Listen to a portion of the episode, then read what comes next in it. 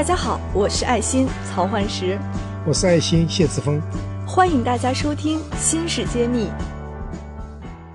欢迎谢院长做客《芯片揭秘》录音棚。这两天呢，又有很多消息出现在我们这个半导体行业，比如说有一个非常有名的两家公司啊，有一个这样的一个消息，说英飞凌要收购意法半导体。当然，这个消息还没有得到。呃，完全的确认说这个收购是否成功了，但是呢，嗯，有彭博社的一些知情人士的引用呢，说这个消息从去年就开始有一些传播出来，英飞凌呢从去年开始就开始着手着手去准备收购了，那应该说这两家公司也都是在我们全世界有非常大影响力的两家半导体公司，他们现在又。再去考虑做一些收购和新的这种延伸的布局。那么今天我就请谢院长给我们先讲一讲英飞凌和意法半导体，它分别是一家什么样的公司？啊，先请谢院长给我们先科普一下。好的，这两家公司在半导体业界是赫赫有名啊。先说英飞凌吧，英飞凌的渊源的话，它原来不叫英飞凌，它是从西门子集团。分出来的就是，就像我们原来说，我们恩智浦是飞利浦集团下面的半导体事业部一样，而英飞凌呢，原来是西门子集团的半导体事业部。那么，一九九九年呢，它就独立出来了，而且很快两千年就上市。这家公司的特点，大家非常自出名的两块，一块呢是汽车，汽车里的很多很多芯片。啊，是英飞凌做的。还有一个呢，工业类的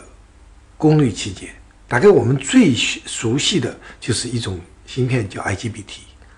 那么它在世界是龙头，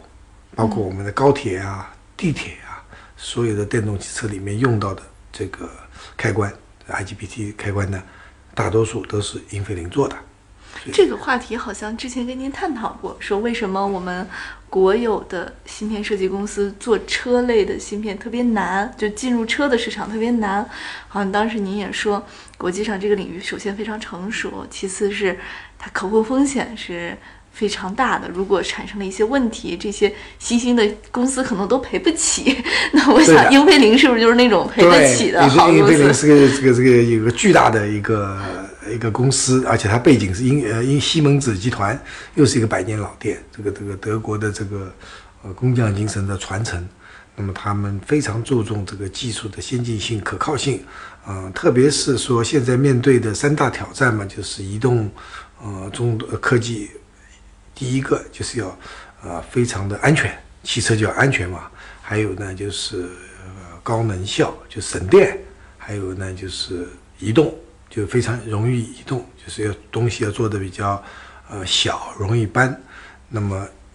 做到这几点，这是那个英飞凌的一个特点。所以想说起英飞凌，它那些汽车电子的芯片和功率，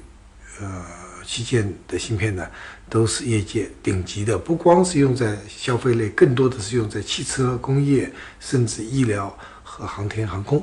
嗯，这是一个对我们生活，尤其是核心安全领域影响非常大的一个公司。大家一提到说这么这个德国制造，都比较有信心。那么英飞凌是德国制造的典范。我善就是恶意的揣测一下，如果说我们现在在跟德国打贸易战，英菲林要对我们供断货的话，对我们的影响也很大。最大的影响可能就是汽车和工 呃那个工业了，特别是那个汽车里面的那个很多的核心器件啊，他们还是做的很棒的。那么另外一家公司呢，叫意法半导体，顾名思义，意法意法呢是意大利和法国的两个国家的合资公司。那么它。在呃，这也是老盘企业，好像这是两家公司的合资合并的企业。原来呢，有一个很有名的公司在意大利，叫 SGS 微电子，啊，SGS Microelectronics，叫 SGS 微电子公司。那么法国一家公司，我们大家也是赫赫有名的，叫汤姆森，啊，他法国的汤姆森半导体。啊，一九八八年这两家公司合并以后呢，我们中文叫意法半导体，实际上呢，呃，它有个英文名字叫 ST Microelectronics，就是继承了这个，呃，取了首字母 SGS 的首字母是 S，汤姆森的首字母是 T，就把 ST 变成一个呃 technology 公司 ST 啊 microelectronics 就 ST，有时候叫 STM，有时候就简称 ST，所以意法半导体在外面简称就是 ST 了。OK，那 ST 它又是做什么方向的呢？ST 的呃那个产品线非常非常广啊啊，号称有三千多种。那么它是做，它很像美国的德州仪器公司，它做很多的这个混合信号或者是模拟芯片啊，然后它呃这个也做分立器件。所谓分立器件就是它没有集成电路啊，两极管、三极管啊，它也做。那么这样子的话，它的这个涵覆盖的面是非常非常广的，就是那这样产品种类很多啊。特别特别多。那么它自己的呃工艺技术也是有很多年的传承，就特别成熟的技术啊，它做的特别极致。那么这是在业界是非常有名的。感谢您关注《芯片揭秘》。从本期节目开始，我们会将节目中提到的详细内容在公众号中进行发布，请您关注微信公众号“茄子会”，更多精彩内容我们在公众号等着你。这两家公司，英飞凌和意法半导体，在国际的这个地位大概是排名是怎么样的呢？呃，国际的地名，因为这两家公司的强项是在工业类的半导体，所以我们呃一般排是往在工业里面排，工业半导体芯片的排名里面，呃，英飞凌是排到第四名，啊、法国那个意法半导体呢排到第五名，所以第四、第五加起来呢是一个很强大的一个呃一个组合。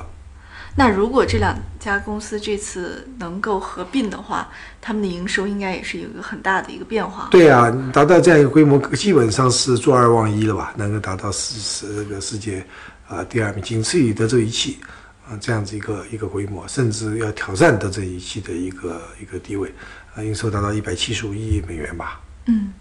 那这次如果说合并成功了的话，对我们的英飞，因为英飞凌是收购方嘛，对它会有什么样的一个影响呢？那当然奠定了它的这个垄断的地位嘛，在在汽车和功率、汽车电子和功率功率芯片那、再加上我们的这个就是是模拟芯片方面，它就可以呃真正开始挑战德州仪器这样子世界第一的模拟芯片霸主。哇，那如果是这样的话，我想他在反垄断审查上面应该也会花费很多心思和波折啊。嗯，我是不看好。我认为啊，从传统上来说，呃，这个法国和那个德国之间的这个关系并不是那么融洽，牵涉到民主权吧，到底将来这个公司属于德国人的还是属于法国人的，这是有很大的争议。呃，这个这个大家都不要忘记，第二次世界大战这两个是 是是敌对国嘛，不只是第二次世界大战，我我是，甚至足世界杯也是这样嘛。世界杯这个早早的就把这个这次德国那么强大的那个呃那个足球队就早早就被出局了，而法国最后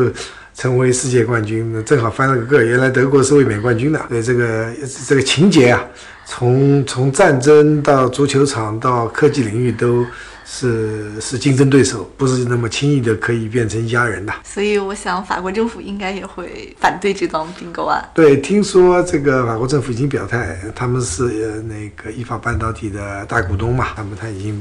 表示不支持这样子一种合并。那么我们就看最后结果怎么样。对我们前面两期也讲了，说这个高通耗费两年时间，花了二十亿分手费，还是没有并购呃 N 叉 P。那今天呢，这个好像也没有听到英飞凌为这件事情就是花费多少的这个代价，目前好像还没有特别明显。对我的感觉，呃，是不会成功。当然，我们最后看结果。看历史上任何这种大的兼并案，最后都希望是一加一大于二，但是绝大多数情况是一加一远远小于二。然后，我们可以看到最近的一些大的案，原来我想特别明显的一个。案例就是 Intel 收购了一家 FPGA 公司，叫 Altera。那 Altera 原来和 Xilinx 并驾齐驱，世界最大的两家，数一数二，哎，数一数二的 FPGA 公司。但是今天被 Intel 并购以后，它基本上是在市场上是变成了很影响力很强弱，基本上听不到了。而大家只知道 Xilinx 一家独大了，